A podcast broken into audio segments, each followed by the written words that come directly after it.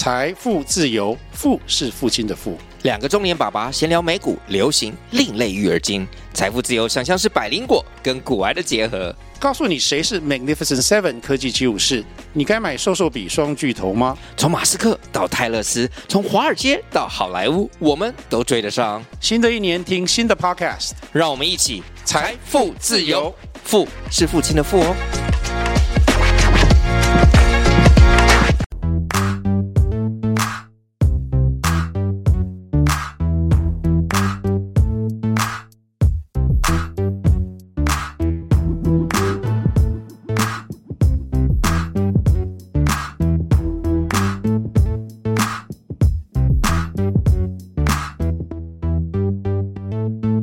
大家好，我是保险特助莱恩，欢迎收听我的频道。最近这几个礼拜呢，我终于突破了自己的心魔，拍了短影音。短影音绝对是现在的流量趋势啦，对啊，因为你看，像我现在录这个 podcast，虽然那个流量是就是慢慢的稳定上去，但是其实速度还是没有那么的快啊。零到一其实是最困难的，你从来没有做过一件事情，然后突然的要要尝试去做，一定会。会会怕东怕西的，终究还是要跨出那一步。就像各位可能都是做不同的工作，永永远都会有第一次就是挑战的时候。但是你当你的脚跨出去的时候，其实零到一是很遥远的，但是你只要跨出去那一步，一到一百就那个距离就不是问题。最近呢，终于就是突破了自己的心魔，现在就是有可以慢慢的产出这个短影音这样子。对，未来这个 podcast 的话，应该我们慢慢会朝向。就是录一些业务的生活，或者是遇到的一些跟客户遇到的一些状况，然后跟大家分享。像去年我有一个宝宝客户，但是呢，家长就是坚持要在那个新生儿检测报告出来才来决定要不要买保险。结果好死不死的，刚好就是有心室中隔缺损这样子。既然你已经知道有了，你就是诚实告知，绝对是延后承保的。所以也好在去年五月一直到现在，宝宝都是。是非常健康啦，然后也慢慢的愈合，现在也确定愈合了。最近呢，又在跟我咨询保单的那个内容，就是要投保这样子。你看哦，去年五月买的时候，我们最喜欢的那一家医疗实质就不用讲了嘛，那一家最好的主约变贵，然后又今年又改版，那个已经不是首选了。原本那个时候可以买到那一家的医疗实质，然后癌症一次金、重大伤病各一百万，加那个癌症疗程、意外实支。意外日额这样子就差不多，最基本的保障这样子一万块就搞定。但是现在呢，现在要加钱，但是他给的预算还是一样，所以。最明显的就是呃医疗实支条款就是没有以前好嘛，那再来就是重大伤病的额度可能没办法做到一百，因为那预算的限制就变成可能只有五十。那癌症一次金还是有一百万，但是就是没有帮他加那个癌症的那个疗程型，对，主要是针对他的意外失能啊、身故金，然后还有意外实支日额这几个加上去之后呢，其实就差不多了。所以为什么我们一再的强调说体况好的时候呢，尽早调。整到位，因为就是一有什么体况问题，有开刀住院干嘛的，你要再调整你的保单，那个过程是非常的漫长。像我有一个亲戚跟我买。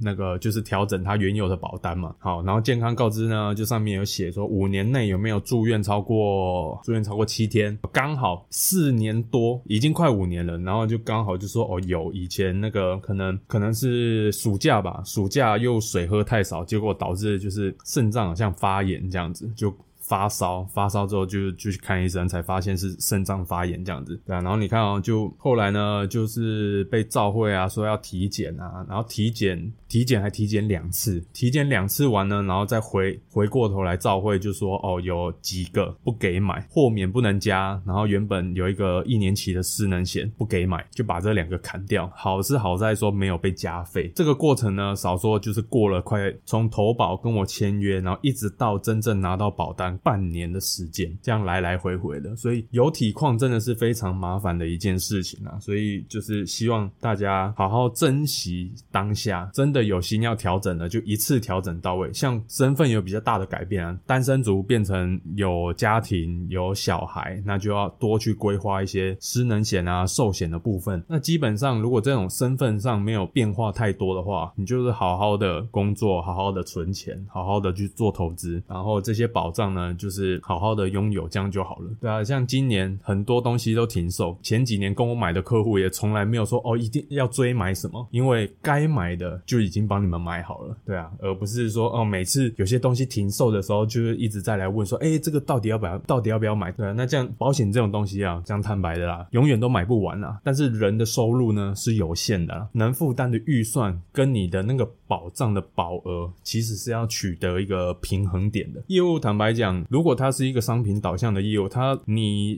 对买保险有兴趣，他就说哦，反正呢你就买好买满，然后他也不管你会不会存钱，然后就反正你买好买满就对了啊，至少说哦有保障啊啊出事了之后可以拿到很多的理赔金啊这样子。但是我的模式就不是这样子，我一定先会问你说你的预算可以负担的预算到底是多少啊？到底你平常如果这个预算买了之后规划下去之后，你到底还有没有余力去存钱，然后去做投资？第一件事情问的一定会是问这个，对，因为我不希望说哦客户负担太多的保费在这个保险上面，导致于说没有办法存钱，这样也是一个不对的财务规划。还有一个呢，就是我最近遇到的，我觉得非常扯的一个状况。原本这个网络课呢，他已经全前面已经有找好那个业务去买了，就是规划新生儿保单，然后也很他们也做功课做的非常全，就是说新生儿检测做完之后出院之后马上去投投保，不用等报告出来就跟业务投保了嘛。投保之后呢，结果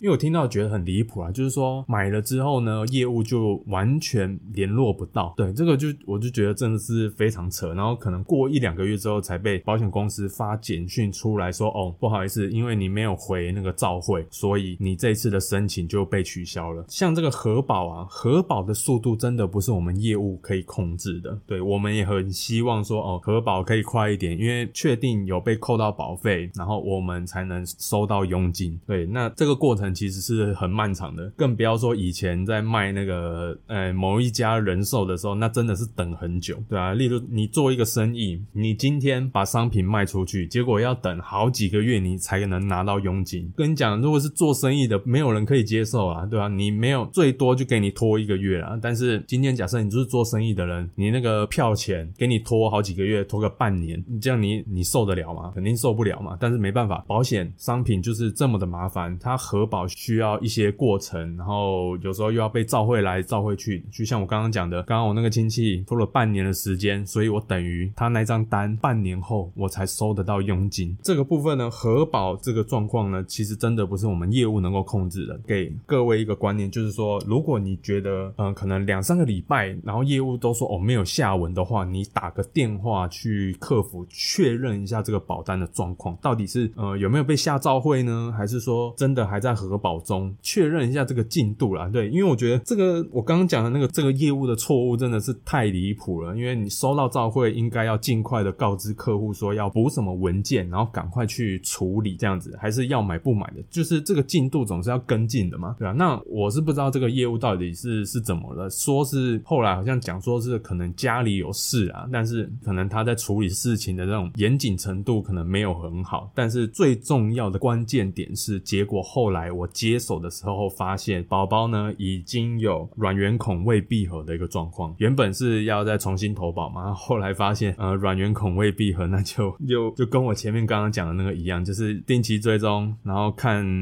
状况怎么样。总之呢，少说也要半年一年的时间，这个宝宝才能买。对啊，就觉得说这个错误真的是太离谱了，而且你要消费者去承担这个责任，我我是觉得非常的。如果我是那个爸妈，我真的觉得会很干呐。跟各位讲，如果呃你觉得核保了两三周，然后问一下你的业务状况近况，或者是打电话给客服确认一下保单的进度，这样子，呃，因为新生儿像这种我刚刚讲的心室中隔缺损啊，还是软圆孔未闭合这种状况非常的常见。保险公司的逻辑就是，哪怕就是有一点点的这种小风险，他都不愿意承担。各位新手爸妈在帮宝宝投保新生儿保单的时候，这个核保的进度可能就是定期可能追踪一下，对，因为这个影响真的太深远了，更不要说有可能遇到可能不小心遇到一些可能长久性的疾病，那就很很麻烦了，可能宝宝跟宝宝这一辈子就跟保险无缘了，这个是非常各位新手爸妈一定要注意的地方。那很多新手爸妈其实就是会担心嘛，担心说哦，宝宝出生了之后到底要做公费的是一定要做嘛？那但是自费的到底要不要做？对我个人认为啊，今天如果我自己的我自己以后如果有小孩出生的话，像是那种庞贝氏症，就是这种越早发现可以越早治疗，有早发现个几天就可以变成说哦，他可以正常的行走，这一种的疾病就一定要先做，就跟这个公费的一起做。但是如果是心脏病的话，心脏疾病的这种精密的超音波检测的话，我个人认为如果没有特殊的状况，不要急着做。对，因为像就像我刚刚讲的，前面那两个状况非常的容易有，像我刚刚讲的庞贝氏症，或者是有其他类似的这种需要尽早把握，看可不可以马上筛检出来，马上去做处理的这种症状，这个我会做。但是这种心脏的话，心脏的疾病呢，各位就要自行斟酌。对，所以各位爸妈要稍微留意一下。那如果你真的很想做这种心脏的超音波的话，建议是等到你投保后过了疾病等待期三十天天过后，你再去安排时间做这些自费的精密检测。医生的角度一定是说，哦，当然嘛，就是这些自费的精密检测越早发现，当然是对宝宝的健康的，就是当然是越好嘛。今天我们把要买保险这个因素套入进去之后，各位就要好好的去思考一下，哪些该那个轻重缓急，可能爸妈要自己衡量一下，这样子。所以真正黄金的投保时间呢，就是不管你要不要做自费的，反正就是筛检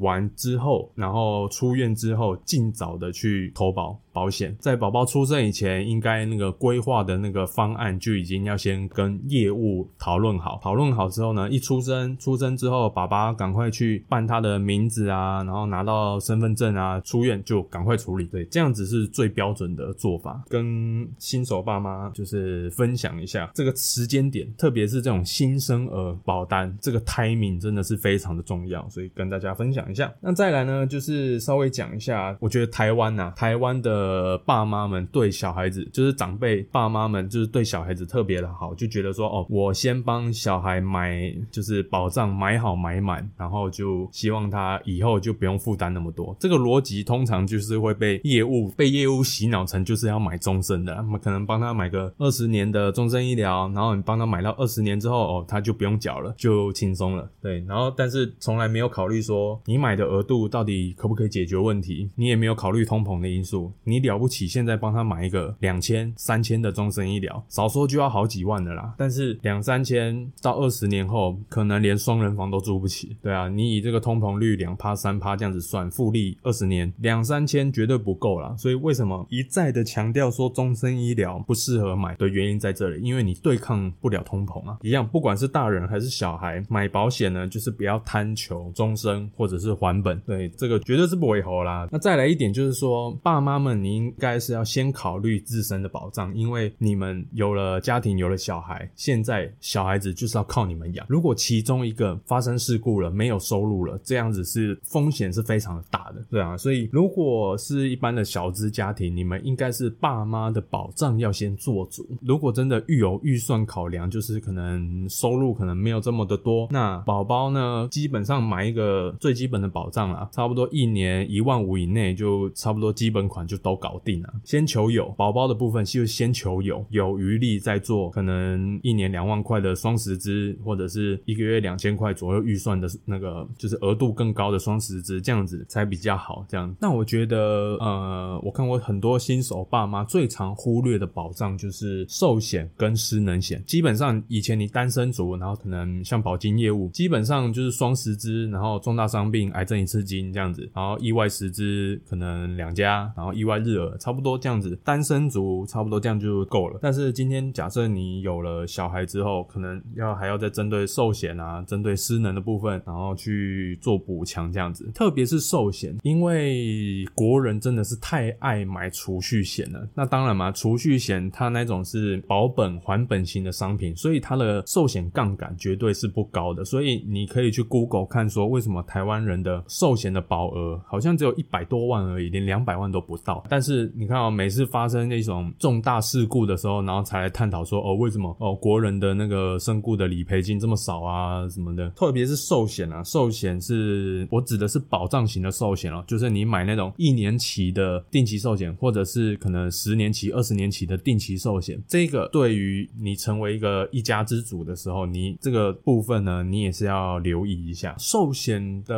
额度到底要怎么抓呢？基本上啊，如果是呃你们是夫妻这样子嘛，然后假设你们有买房，然后贷款，我假设贷款五百万的话，最好的方式就是呃爸爸妈妈各五百万的寿险的额度，因为这样子其中一方可能我假设最坏的状况，其中一方不小心身故了，这五百万，这五百万其实理赔给你之后，我个人认为是不要急着把房贷给缴清，而是一样，你就是每个月固定的还这个房贷，但是你也可以留一部分的钱，然后去做一些比较要稍微不要说很积极的投资啊，就是保守型的投资，可能投个高股息的 ETF 或者是美国公债的 ETF，帮你创造被动收入，然后用这个被动收入呢，然后去减轻你付房贷的那个负担，这样子我觉得是一个比较正确的一个呃做法。那当然，如果预算真的很有限的话，好歹两个人寿险额度的加总要等于你的你们这这个家庭的这个负债，这个是最基本的啦。这这个如果你再低的话，我个人真的觉得就是你们的财务状况、财务规划的那个模式可能是真的有很有问题，或者是说你可能收入不高，但是你的房贷扛得太重，这样子我觉得这也是一个问题啊。前阵子我好像看到一个新闻，就是北部一个好像是公务员的家庭吧，然后结果就是买了呃，就是房贷啊扛得非常的辛苦，结果好像就是有一个妈妈就是可能选择轻生了这样子，对啊，我是觉得非常的难过啦，就是因为像我们家的模式是怎么样？我们家呢，就是就是我们老家是在花莲的凤林镇，就是一个小镇上，但是呢，爸妈觉得哦，我们应该就是想办法让我们去读那个市区的升学的那种国中，所以我们是买在那种升花莲市的市区，然后买一间就是房子。就是我个人认为啦，今天如果你的房子是买在花莲市，那应该就是我爸跟我妈的工作应该就是要以花莲市为主，但是我们家呢，就是我我也不清楚我爸妈的模式是怎么样，就是我妈妈呢还是一样在凤林镇做生意，然后我爸呢是在花莲市，然后有做工作这样，等于就是要两边跑这样子。坦白说啦，我个人是不喜欢这种一家人这样子要跑来跑去的，就是分隔两地。我非常我因为我从小到大就是那种安亲班带出来的，我从小三开始一直到小六毕业这四年来，全部几乎就是安亲班在带的。对，那当然我觉得爸妈工作也呃非常的辛苦，就是为了要养家，然后也是要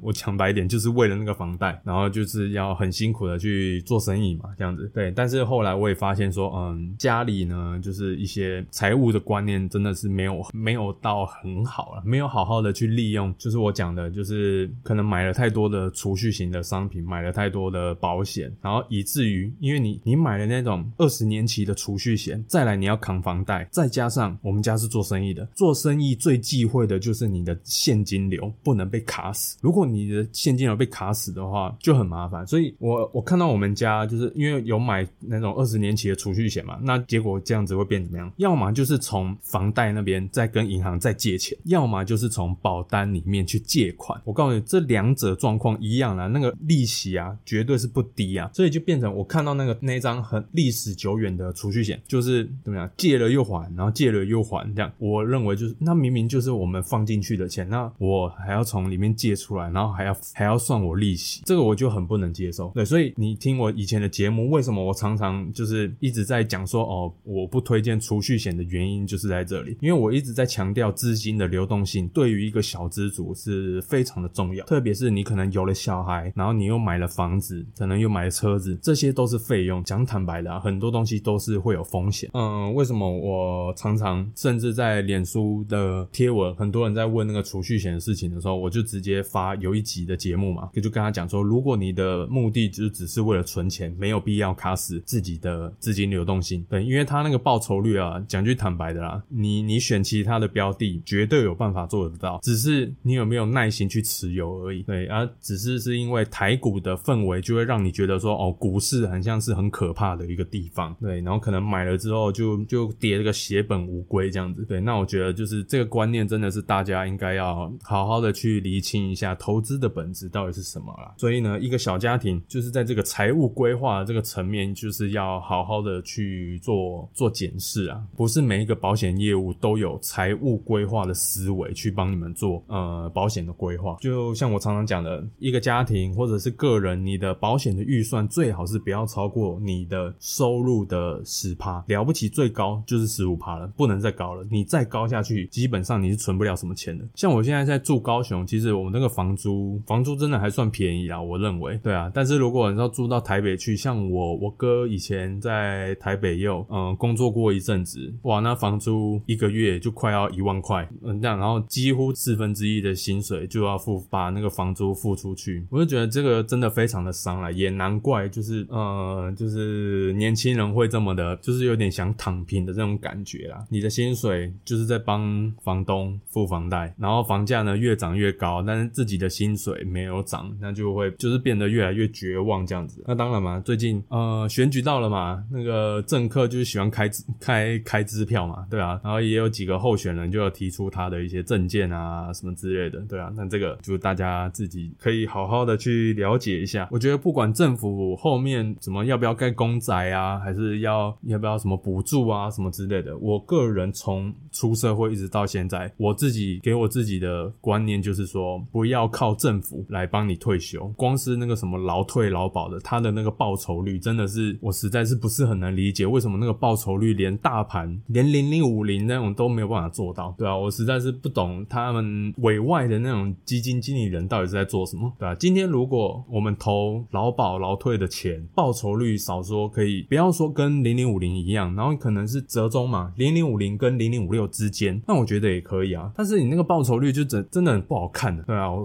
我说句实在话，所以从来我从出社会开始一直到现在，我就给我一个自己一个信念，就是说我的退休金我要自己去做规划，我要自己去存，我要自己去做其实各种不同的金融商品，然后帮助我去分散风险嘛，这样子。除非啦，除非你的收入是有到可能破百破百万的年收入，因为那个有有一些税务上的考量，你就可以就是考虑去做那个劳退会提拨的这个部分，但是那个收入要够高，做提拨才会划算。对，但是如果你是小资族的话，然后你又去做提拨，所以就是因为你考虑的因素不同，提不提拨这件事情是答案是不一样的。为什么我们看财务规划的时候，其实是要整体用一个整体的思维来去看你这个人的呃人生规划，然后再帮你去做克制化的配置的道理就是在这里。我觉得这个部分就是金融业最缺乏的地方啊。你给一个客观的建议，老实讲，客户会不会照着你的方式做不一定，对吧？这个需做这种财务规划的这种市场啊，市场是一定有啊，但是客户愿不愿意完全的听你的话，然后去做，我觉得也是也是很大的一个挑战啊，对啊，就像我遇到的每一位客户，我都是这样子跟他讲，就是这个保单低保费高保障的保单，你买完了，买完了不是没事呢，买完了之后你要你每个月一定要存钱去做投资，你但是你可能四五十岁之后呢，四五十岁之后那个保费可能是涨好几万块哦，你不可能到那个时候你才来去做投资哦，对吧？所以这个一定要讲清楚，不是买完什么双十支，然后三十支，然后你就没事了。做保险规划，把它做好，只是财务规划的第一步而已。各位一定要听清楚，买到好的保单才只是第一步而已。更重要的是，你要长期投资，长期定期定额，然后去投资到好公司的股票，然后你才能能让世界一流的企业替你赚钱。要么你就是直接斜杠创业，你就只有这两条路可以选。不然，你如果单靠工作的收入，你想要买房，我告诉你，你就充其量你真的就是建商跟银行的打工仔。对，给大家最真诚的建议啦。这个建议讲句实在一点，对我的保险业绩真的一点帮助都没有，因为我顶多就是卖卖你这些保障型的商品，保障型的商品那个佣金是能多高？但是我还是希望每一个客户呢，然后听到我的节目，就是希望都可以朝向比较正确的财务规划的方式去做规划，步一步的让自己可以尽早的呃财务自由。这个就是我做金融业的初衷。对，这一集主要就是讲新生儿保单啊，然后再延伸到一些宝宝投保的一些细节，然后又要核保啊，你要去跟进啊。那再来是爸妈自身的保障规划，你们要留意一下。那身故金再怎么没有钱，至少你的意外的身故金少说也要有个年收入的呃十倍对吧，对啊，那个意外险那个，除非你是做很危险的工作啊，不然那个真的很便宜啊，对啊，然后再来失能的，失能的话，因为现在市场上选择不多嘛，那就先以意外失能为主，跟刚刚那个意外身故那个其实可以一起做，因为那个意外的身故金呢，其实它也可以变成是意外失能的一次金，所以那个这两个可以一起做。那如果你还想要更好一点的，就是你有你想要规划意外失能的辅助金，可能是每个月给你一笔钱，或者是一年直接给你一整年的钱，这种的也有，也可以做规划。那再来真的还有余力的话，再来考虑去做那种可以理赔疾病的失能险。这个细节呢，就欢迎各位来加入我的官方 line，然后去做预约咨询。这一集呢，大概就是讲这些东西。有了家庭之后呢，就也是要非常，就是我刚刚讲的，非要非常注重你自己的资金的流动率。对，真的不要说什么帮宝宝买一个什么什么储蓄险，然后当做什么教育的基金。如果真的想要帮宝宝好好的存钱，你要帮他存什么大学的学费、出国留学的那个学费的话，你真的就是只能靠靠长期投资啊。你用储蓄险去存呢，你仔细的去算它的复利的效果，真的是没有很好，而且还卡你的资金的流动性。对，所以不要被保险这两个字、这两个名字所迷惑。我这部分是指理财型的商品哦，不是保障型的。对你不要听说好像是哦，保险两个字就是好像就是比较，确实是比较保守啦。对，但是保守这两个字相对来讲，就是你的报酬率就是没有很高啊。金融市场就是这样子，就是高风险高报酬，低风险就比低报酬嘛。保守型的商品不一定要找保险，因为卡你资金流动性的东西，你真的要好好的考虑一下，因为很多人都是高估自己缴保费的能力。我看过太多人，最近我也遇到啊，就是原本有买储蓄险嘛，啊买一买就小孩就有啦，有了要生嘛，生了之后什么月子的钱啊，买宝宝尿布的什么生活费什么的嘛，就没钱没钱怎么样，把储蓄险解掉嘛，对吧？这个这个我也看有来问的几个爸爸妈妈，然后就问说，哎，三个月内有没有那个有解约？哦有，为什么？哦，然后那个储蓄险就觉得很没必要啊，就是资金的流动性，保险业务真的不会刻意的跟你说整件事情啊，只会跟你讲说，哦，存钱是好事啊，然后帮宝宝存钱啊，然后嗯，宝宝几岁之后呢，就就可以有一笔钱啊，多少钱这样子，但是从来没有考虑说你们的资金流动性的问题，对啊，所以这这个部分一定要好好的去做留意一下。那这一集的节目呢就先到这边那我们下周再见。